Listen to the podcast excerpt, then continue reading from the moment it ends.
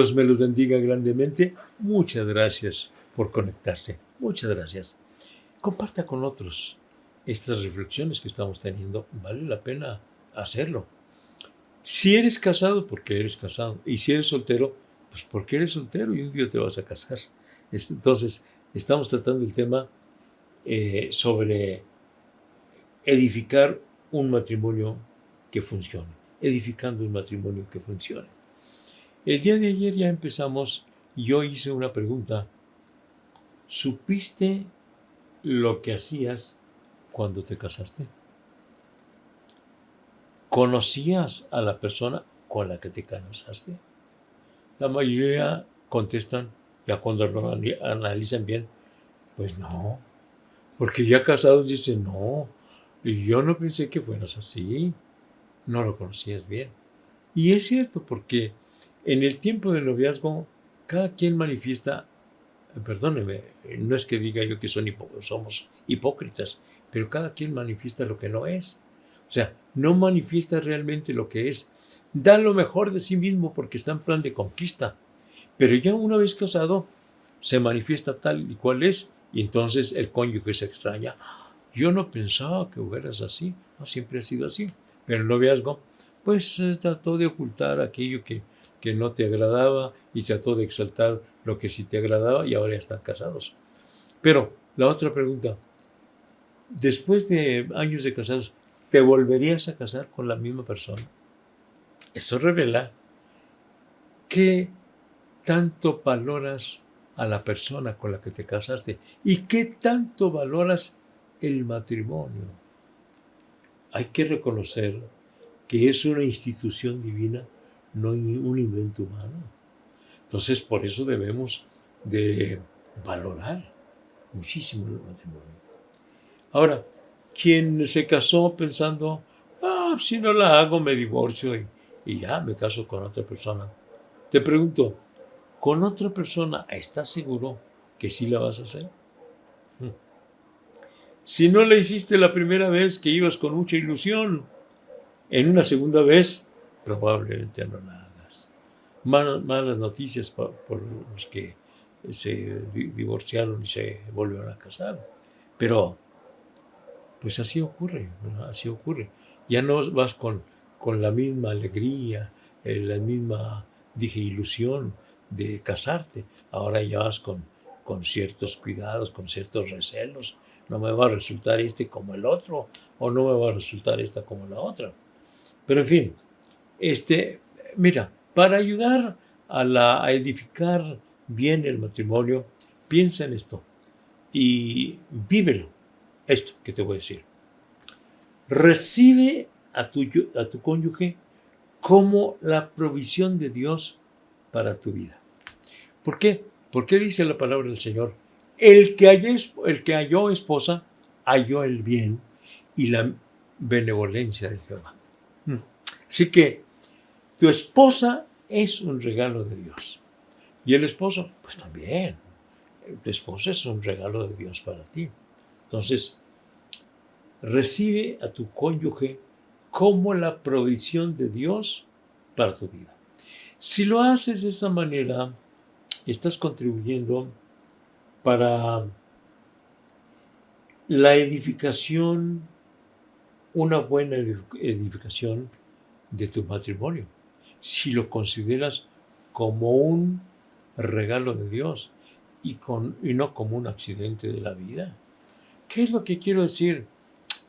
Pues que algunos se han casado porque por despecho. Es decir, que anduvieron noviando con alguien, no sé, un año, dos años, y luego terminan.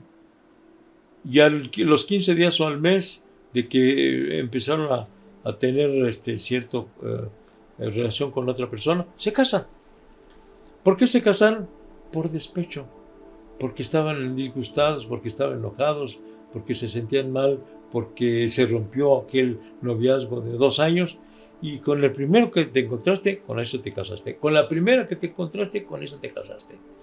No vas a ser feliz porque te casaste por despecho, por decepción, por tristeza. Entonces, piensa en esto. Que tu esposa, que tu esposo, considéralo como un regalo de parte de Dios. Y vívelo de esa manera. Por lo que entonces se tiene que empezar bien. ¿Qué quiere decir con esto? Que al querer empezar un noviazgo, pedir el auxilio de Dios, pedir la iluminación de Dios, pedir la aprobación de Dios para empezar el noviazgo. Porque algunos están pensando, bueno, para casarme voy a pedir la dirección de Dios. Sí, pero desde el noviazgo hay que pedir la dirección de Dios. Pero antes de que te fijes tú en una persona, pide la dirección de Dios. Porque si ya pusiste tus ojos en una persona, Señor, dirígeme, pero ya estás poniendo los ojos en una persona.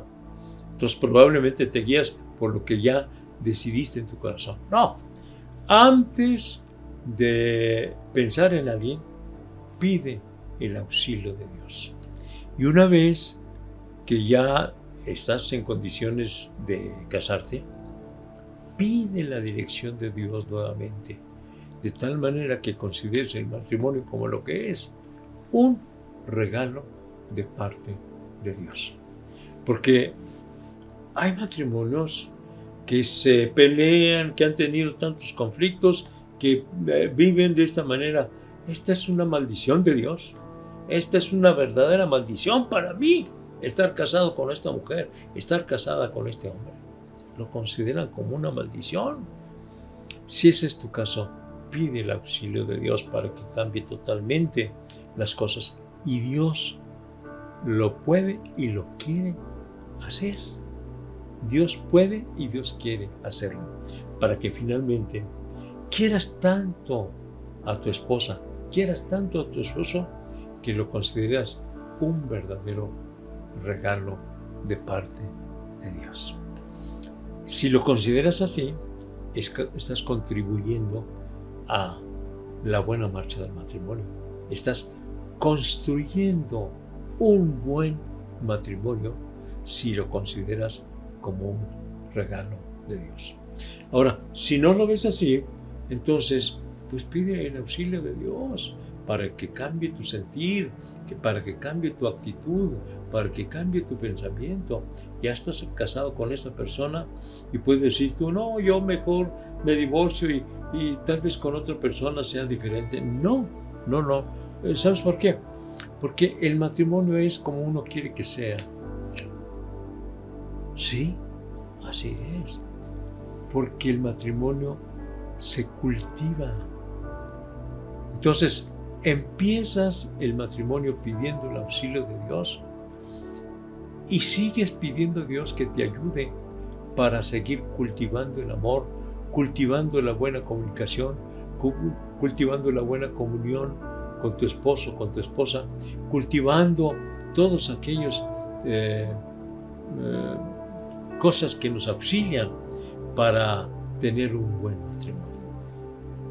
Así que el matrimonio y la felicidad se cultivan, no llegan por casualidad. He escuchado a personas que dicen, no tuve suerte en el matrimonio. ¿Suerte? O sea, que consideras el matrimonio como una lotería, que no tuviste suerte. No, el matrimonio no es por suerte, es una decisión, es una determinación.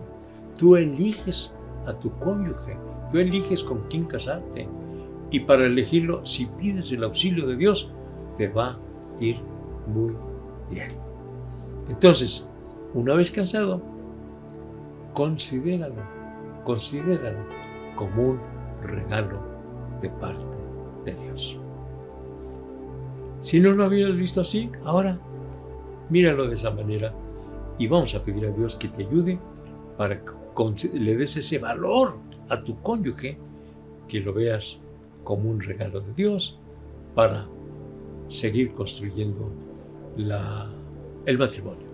Padre Santo, te estoy rogando por cada uno de los matrimonios, que tú los ayudes, Señor, para ir construyendo eh, ese matrimonio, construyendo de acuerdo a tu santa y perfecta voluntad, de tal manera que lleguen a la culminación con éxito, con bendición tuya, Señor y que ese matrimonio sea un matrimonio lleno de paz, de gozo, de felicidad. En tus manos gloriosas les estoy encomendando. Amén. Amén. Gracias a Dios. El día de mañana, Dios mediante, vamos a considerar esto. Que hay muchas diferencias entre esposo y esposa. Muchas diferencias. Hay que aceptar esas diferencias, pero hay que aprovechar esas diferencias. ¿Cuáles diferencias? Mañana lo vemos a las 7 de la noche por Facebook Iglesia de la Trinidad. Hasta mañana, edificando un matrimonio que funcione. Dios los bendiga.